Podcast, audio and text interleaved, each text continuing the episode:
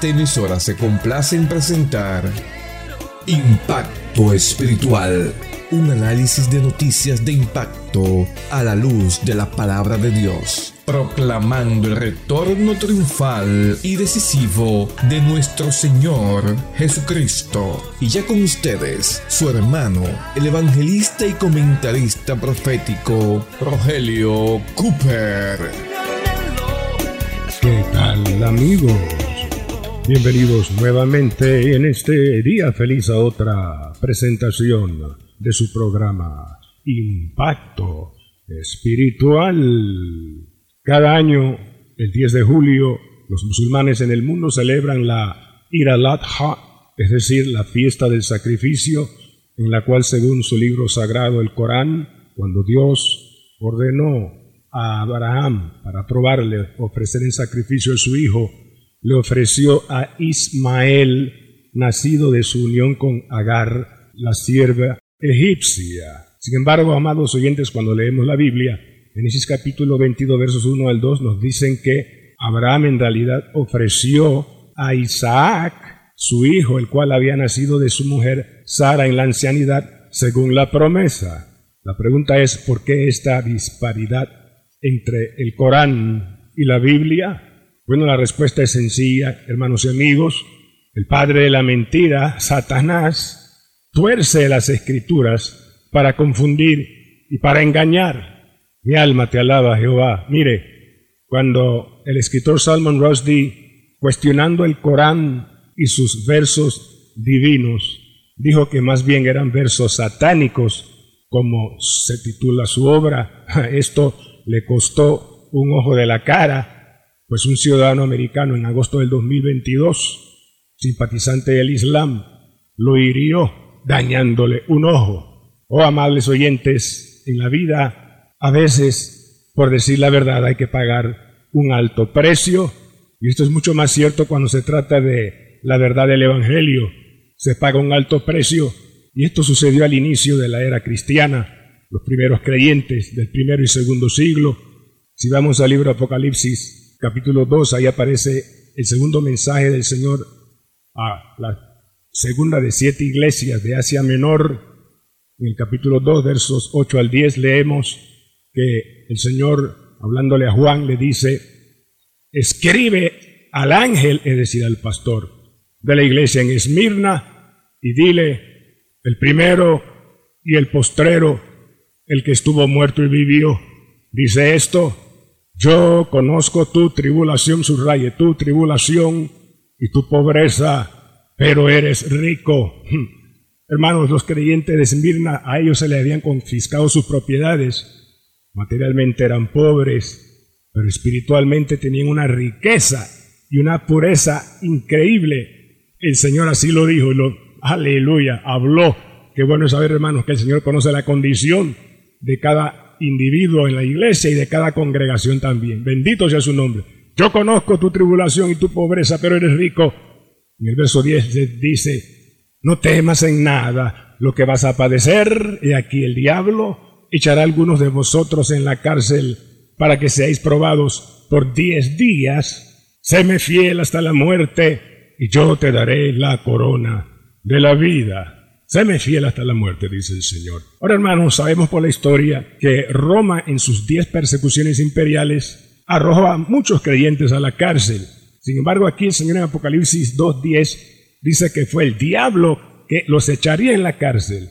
¿Por qué dijo esto el Señor? Bueno, porque hermanos, detrás de Roma estaba Satanás instigando esta persecución o tribulación. ¿Por qué? Bueno, la respuesta la da primera de Juan 5, 19, la Biblia ahí dice, amados, sabemos que somos de Dios y el mundo entero está bajo el maligno. Hermanos, cada vez que predicamos el Evangelio de Cristo, estamos penetrando en el dominio del maligno. Y eso fue lo que Jesús hizo hace dos mil años primero que nosotros, después que subió de las aguas del Jordán, fue bautizado con el Espíritu Santo y con poder. Y comenzó Jesús entonces a invadir el dominio del maligno. ¿Qué dice la Biblia en Juan 1.5? La luz en las tinieblas resplandece y las tinieblas no prevalecieron contra ella. Pregunto yo, un cuarto en oscuridad, ¿qué sucede cuando se enciende una vela? Alumbra. La oscuridad, por más densa que sea, no puede apagar la luz de la vela.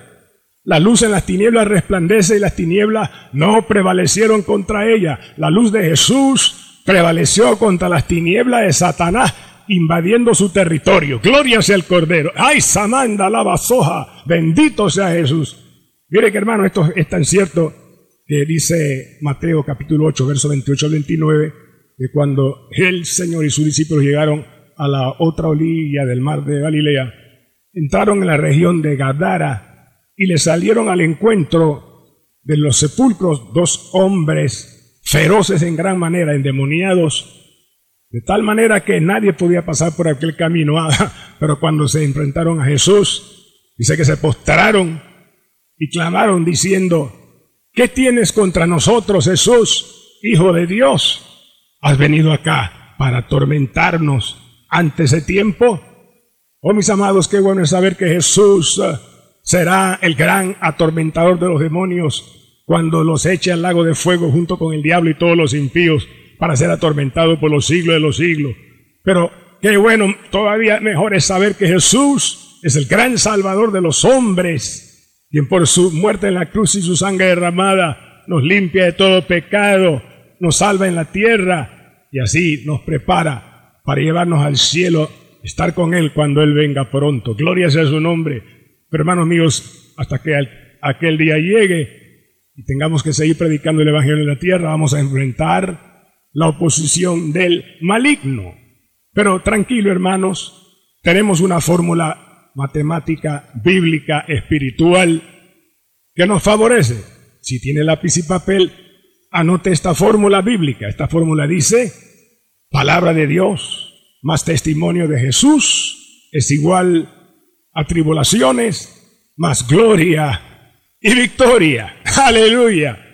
Veamos algunos ejemplos de esto. Primero, Hechos capítulo 3, cuando Pedro y Juan subían al templo a la hora novena para orar y en la puerta de la hermosa encontraron a un cojo de nacimiento, un paralítico que esperaba recibir limosna. Y mirándole, Pedro le dijo fijamente, le dijo, mira, no tengo ni plata ni oro, mas de lo que tengo te doy. En el nombre de Jesucristo, levántate y anda. Y el cojo de inmediato se paró, comenzó a saltar gozoso, aleluya, alabando a Dios. Y el pueblo, los que estaban en el templo, vieron eso. Y fue ocasión para que Pedro predicara un poderoso mensaje.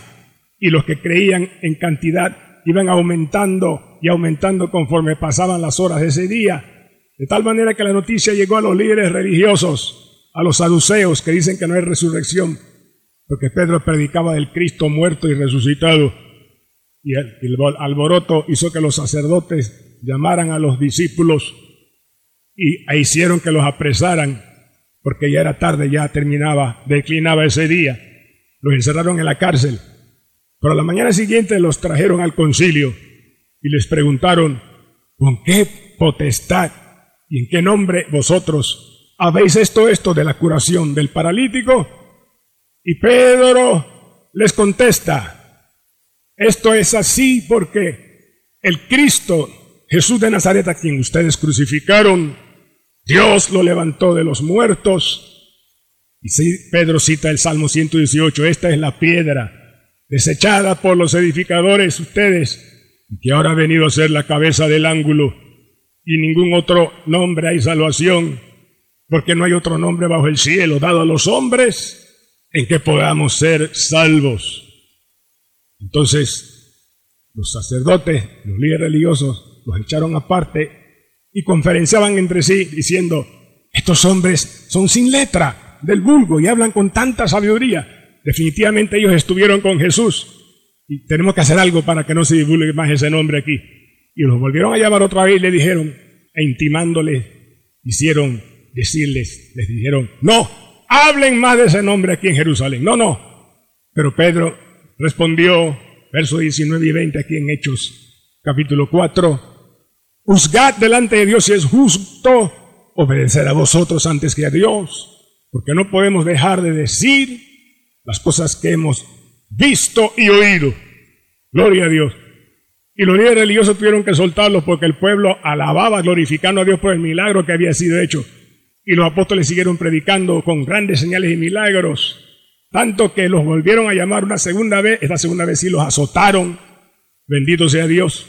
Pero a pesar de eso, los discípulos habían experimentado la fórmula bíblica, palabra de Dios, más testimonio de Jesús, es igual a tribulaciones, más gloria y victoria, porque con la sola curación del paralítico, ese día creyeron y se convirtieron a Cristo. Cinco mil hombres, Hechos 4 del 1 al 4, cinco mil hombres, sin contar mujeres y niños, o sea que estamos hablando de diez mil personas y más, en ese día nada más creyeron en el Señor y se añadieron a la iglesia, porque palabra de Dios más testimonio de Jesús es igual a tribulaciones más gloria y victoria. Aleluya, alabado sea Dios, bendito sea Jesús. Hay Kaman Sabashalaya, hay poder en Jesús. Otro ejemplo, Hechos capítulo 7, el mártir, el primer mártir de la iglesia, Esteban, ante el pueblo que le pedía cuentas de por qué estaban sucediendo estas maravillas, el alboroto espiritual en Jerusalén.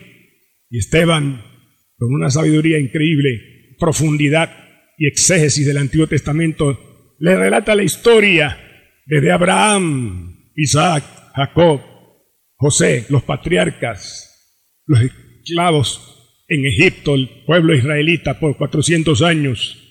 Dios levanta a Moisés, la liberación, el pasaje del éxodo, el mar rojo, el desierto, la tierra prometida, el cruce con Josué a Canaán, Isaac, Tamasaya, David, etcétera, los profetas. Y Esteban les habla y les dice, recontando la historia, y al final de su discurso les habla diciendo, vosotros resistís siempre al Espíritu Santo, como vuestros padres. ¿A cuál de los profetas no persiguieron y mataron vuestros padres? Profetas que de antemano os anunciaron la venida del justo, del cual vosotros fuisteis matadores. La ley les fue dada a vosotros por disposición de ángeles, mas vosotros no la cumplisteis.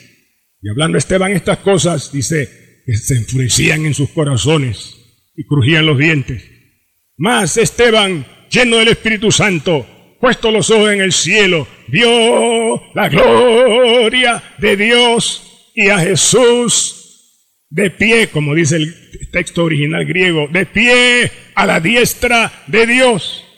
Y habló a la multitud de Esteban y les dijo, veo los cielos abiertos y aquí a Jesús, dice, el Hijo del Hombre, de pie a la diestra de Dios. Y cuando Esteban dijo esto, dice, estos judíos se taparon los oídos. Oh, dieron grandes voces y arremetieron contra Esteban y lo apedrearon. Y mientras Esteban estaba de pie recibiendo piedras, ora y dice, Señor Jesús, recibe mi espíritu. Y de rodillas continuaban apedreándole y oró añadiendo, mas no les tomes en cuenta este pecado. Y habiendo dicho esto, Esteban durmió, es decir, murió. Pero murió murió en victoria porque dio testimonio de la palabra, testimonio de Jesús. Tuvo la tribulación de la lapidación y de a eso siguió la fórmula bíblica. Gloria, pues vio la gloria de Jesús y su espíritu salió del cuerpo y ascendió para estar en la presencia de su Señor a quien había visto. Gloria sea a Cristo. Y a todo esto el diablo, pensando que había triunfado, celebró eso. Pero hermanos, importante decir esto, enfrentamos a un diablo inteligente y astuto, pero a la vez torpe, sí, torpe, porque él, Satanás no sabe lo que Dios va a hacer, no puede prever los planes que tiene Dios. Mire, dice la Biblia, terminando Hechos 7, que los testigos de la lapidación de Esteban pusieron sus ropas a los pies de un joven llamado Saulo de Tarso. Y el capítulo 8, verso 1 dice que Saulo consentía en la muerte de Esteban. Asolaba a la iglesia Saulo y el diablo contento con eso, pero no sabía lo que Dios iba a hacer. Iba Saulo camino a Damasco sobre un caballo con carta de los sacerdotes para aprender y encarcelar a más cristianos y de repente una luz del cielo lo rodea, lo derriba el caballo, oye una voz del cielo que habla y dice, Saulo, Saulo, ¿por qué me persigues? ¿Quién eres, Señor? preguntó Saulo y el Señor contesta, yo soy Jesús, a quien tú persigues. Aleluya. De adelante, Saulo, por Ananías, le ora, es lleno del Espíritu Santo y el Señor lo convierte en el más grande apóstol de los gentiles, hacia los gentiles, el apóstol que más iglesias fundó y que más epístolas escribió. Gloria al Señor, alabado sea su nombre. Pero Saulo, Pablo el apóstol ahora, también tendría que experimentar la fórmula bíblica en su experiencia, como los apóstoles Pedro, Juan y Esteban. Palabra de Dios, más testimonio de Jesús, es igual a tribulaciones, más gloria y victoria. Predicando Pablo en la ciudad de Listra, no puedo entrar en detalles, pero por su testimonio ahí con Bernabé, Pablo fue apedreado y lo arrastraron fuera de la ciudad. Algunos piensan que en ese momento Pablo había sido trasladado al tercer cielo, según él lo recuenta en 2 Corintios 12, donde vio la gloria de Dios y oyó palabras que no le fue dado permiso para expresar. Los discípulos lo rodearon Oraron por él y el Señor lo revivió y cuando se levantó Pablo siguió predicando en las ciudades vecinas, Iconio, Antioquía, Derbe, etc. Y les dijo algo, hizo algo e, e, y dijo algo, Hechos 14, 22, dice ahí la Biblia, que confirmando Pablo el ánimo de los discípulos exhortándoles a que permaneciesen en la fe, les dijo además, es necesario que a través de muchas tribulaciones entremos en el reino de Dios. Oye usted su hermano, es necesario que a través de muchas tribulaciones entremos en el reino de Dios. Y esto nos lleva a Apocalipsis 1.9, donde el apóstol Juan habla también y usa la palabra tribulación. Dice él que, dice Juan, yo, Juan, vuestro hermano y copartícipe vuestro en la tribulación, subraya, tribulación en el reino y en la paciencia de Cristo estaba en la isla de Patmos a causa de la palabra de Dios y el testimonio de Jesús. ¿Lo vio? Juan arrojado por Roma a la isla de Patmos como un destierro de prisión. Pero esa tribulación fue seguida de gloria y de victoria porque estando ahí Cristo se le aparece glorioso, su rostro más resplandeciente que el sol, Juan ve la gloria de Dios, el trono de Dios, la adoración de millones de ángeles, recibe revelación de los eventos que sucederán en la tierra después del rapto de la iglesia a lo largo de los capítulos 6 al 19, en el 20 la revelación del milenio y 21 y 22 la revelación de la nueva Jerusalén y el reino eterno de Jesucristo. Toda esa gloria recibió y revelación Juan después de su tribulación. Gloria y victoria, porque hay gloria y victoria en Jesús a pesar de las tribulaciones y los sufrimientos en esta tierra. Espera la gloria de Dios, hermano después de tu dolor. Eso no va a durar siempre. Por la noche durará el lloro y a la mañana vendrá. Aleluya, la alegría. Bendito sea Cristo. Hermanos, termino el mensaje sintetizando lo siguiente. Así como la iglesia comenzó con tribulaciones, seguida de gloria y victoria, ahora al final de, los tiempos, cuando la edad de la iglesia está por cerrarse, con el rapto que está por ocurrir en cualquier momento, sucede igual. Tribulaciones, pero también gloria y victoria. Miren lo que está sucediendo en la India. Al sur de ese país hay una persecución grande, tanto que la seguridad interna y la Comisión de Minorías Nacionales estimó que cada año en India, al sur, suceden por lo menos 100 ataques por motivo religioso contra los cristianos. India encabeza la lista de países donde los creyentes son perseguidos por su fe entre, esas naciones está Corea del Norte, China, Pakistán y Arabia Saudita. Oiga esto, pero en el norte de la India, en el noreste, está sucediendo algo. Ahí hay una mayoría religiosa de hinduistas, la religión hindú que idolatra millones o miles de dioses falsos ídolos. Pero en esa región hay un despertar de la palabra. Hay un despertar de la palabra tan grande, hermanos míos, que se tienen que fundar y están fundando nuevas iglesias y aún construyendo nuevos templos porque la gente ya no cabe. Gente que antes adoraba ídolos, pero ahora entregada a Jesús como Señor y Salvador, adoran a Dios en espíritu y en verdad, porque cuando hay palabra de Dios más el testimonio de Jesús, el resultado es tribulación, sí, pero también gloria y victoria. Aleluya, alabado sea Dios, bendito sea Jesús. Escuche el siguiente testimonio. Un hombre de 30 años que por motivo de seguridad, vamos a llamar Jai, dice que para él fue un milagro creer en Cristo por haber pasado toda una vida viviendo en el seno de una familia fundamentalista islámica en Afganistán. En el año 2001, Jai emigró hacia el Reino Unido, Inglaterra, siendo adolescente. Creció ahí, pero fue más indoctrinado en el Islam radical, de tal manera que él dice que admiraba en su corazón y exaltaba los ataques terroristas musulmanes alrededor del mundo y que incluso él mismo soñaba en tener su propia célula terrorista y llevar a cabo su propio yihad. Pero algo sucedió, algo sucedió que cambiaría su perspectiva de la vida. Dios se cruzó, aleluya, en su camino. Dios puso en su camino un misionero cristiano quien con Biblia, Biblia en mano, le habló de Cristo. Ahí dice que lo que más le impactó y aún sacó lágrimas de sus ojos. Pero las palabras de Jesús cuando dijo, amad a vuestros enemigos. Ahí concluyó que el Evangelio de Cristo es vida y verdadera paz para el alma. Oh, gloria a Dios.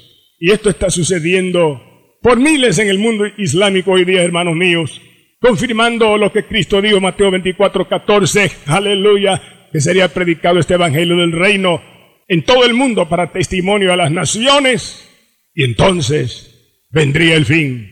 Entonces vendrá el fin, el fin viene, el fin viene, el fin viene, iglesia. Cristo pronto viene y después que venga y arrebate a su iglesia, hermano, vendrán los juicios terribles de la gran tribulación en la cual estará en el mundo imperando un anticristo engañoso y será difícil predicar el evangelio en aquellos días. Si hay que hacer algo por las almas perdidas, hermanos, es ahora, ahora, ahora, antes del rapto. Jesús dijo, el día es ahora y la noche viene cuando nadie podrá trabajar, trabajar en tanto que dure el día. Oh hermanos, oremos, Padre Santo, oro en este momento tras esta palabra tan desafiante por los pastores que me escuchan, Padre, que ellos tengan la visión de Dios, tu visión, Cristo, y tengan también la estrategia tuya para un evangelismo agresivo en la comunidad donde tienen la iglesia que pastorean para ganar almas en ese sector. Te pido por los siervos que nos escuchan, Señor, danos visión tuya y pasión por las almas perdidas. Da a los creyentes que me escuchan, mis hermanos amados, danos, Señor, la estrategia para alcanzar a los perdidos, para alcanzar a ese familiar en la casa que todavía no es salvo, para alcanzar a esos amigos, esos compañeros de trabajo o de estudio que aún no son salvos y están en peligro de perderse para siempre. Danos estrategia, Padre. Hoy oro por los oyentes que me escuchan. Si alguno no es salvo y está en peligro de ir a la condenación eterna, tócalo, Espíritu Santo, que sienta el deseo de arrepentirse, de invocar el nombre de Jesús, de ser limpiado en su sangre preciosa. Y reciban ahora a Cristo en sus corazones por fe la vida eterna y estén entre el pueblo que tú vendrás a recoger pronto al sonar la trompeta pues tú dijiste en Lucas 12:40, oh Jesús, vosotros también estad preparados, porque a la hora que no pensáis, el Hijo del Hombre vendrá. Bendito sea Jehová. ¿Quién nos apartará del amor de Cristo? Tribulación, angustia, persecución, hambre o desnudez peligro, cuchillo, tribulación, angustia o persecución. Bien amigos y hermanos míos, en el día de hoy presentamos el programa número 2341 con el mensaje titulado Tribulaciones a causa de la palabra de Dios y el testimonio de Jesús. En el mensaje, hermanos, hablábamos de estrategia, estrategia para alcanzar a los perdidos. Y una de ellas podría ser tu dispositivo móvil, tu celular, a través del WhatsApp enviar el programa de hoy, el audio, a tus contactos y pedirle a tus contactos que a su vez lo reenvíe a sus otros contactos y a la larga tendríamos una cadena de por lo menos dos mil personas escuchando este programa gracias a ese esfuerzo que tú harías ahora con tu celular. Toma lápiz y papel y anota el número de nuestro WhatsApp. Pon primero el signo más seguido del número uno y los números que a continuación mi esposa les dará. Adelante, hermana Diana. Más uno, nueve diecisiete 557 6928. Repetimos, más 1 917 557 6928. Hermano amado, continuaremos con este esfuerzo cada semana si tú oras y clamas a Dios y también nos ayudas con tus ofrendas que son vitales para cumplir compromisos con la radio. Lápiz y papel otra vez, por favor, será de gran ayuda. El número de la cuenta para tu ofrenda banca en línea 04 18 01 00 27 96 8 repito 04 18 01 00 27 96 8 cuenta de ahorros a nombre de Impacto Espiritual Banco General. Si entras en la internet a nuestra página www.impactoespiritual.net y ese clic en la pestaña que dice donar, ahí aparecerá más información incluso para ofrendar por Yapi. Todas las librerías CLC, libros en Panamá están autorizadas en la ciudad para recibir tu ofrenda urgente para impacto espiritual y al escribirnos a nuestro WhatsApp para solicitar el audio de hoy, recuerda hermano el título del mensaje, tribulaciones a causa de la palabra de Dios y el testimonio de Jesús para Cualquier inquietud, consejería o petición de oración, contáctanos de una vez al siguiente número aquí en Panamá. Puede llamarnos al 277-5352. Repetimos, 277-5352. Será para nosotros un placer ministrarle y orar por sus necesidades. A nombre del hermano Cooper, su comentarista profético, nos despedimos hasta la próxima semana en esta misma estación y hora cuando presentaremos otro impacto espiritual. Un mensaje diferente anunciando la segunda venida del Hijo del Hombre.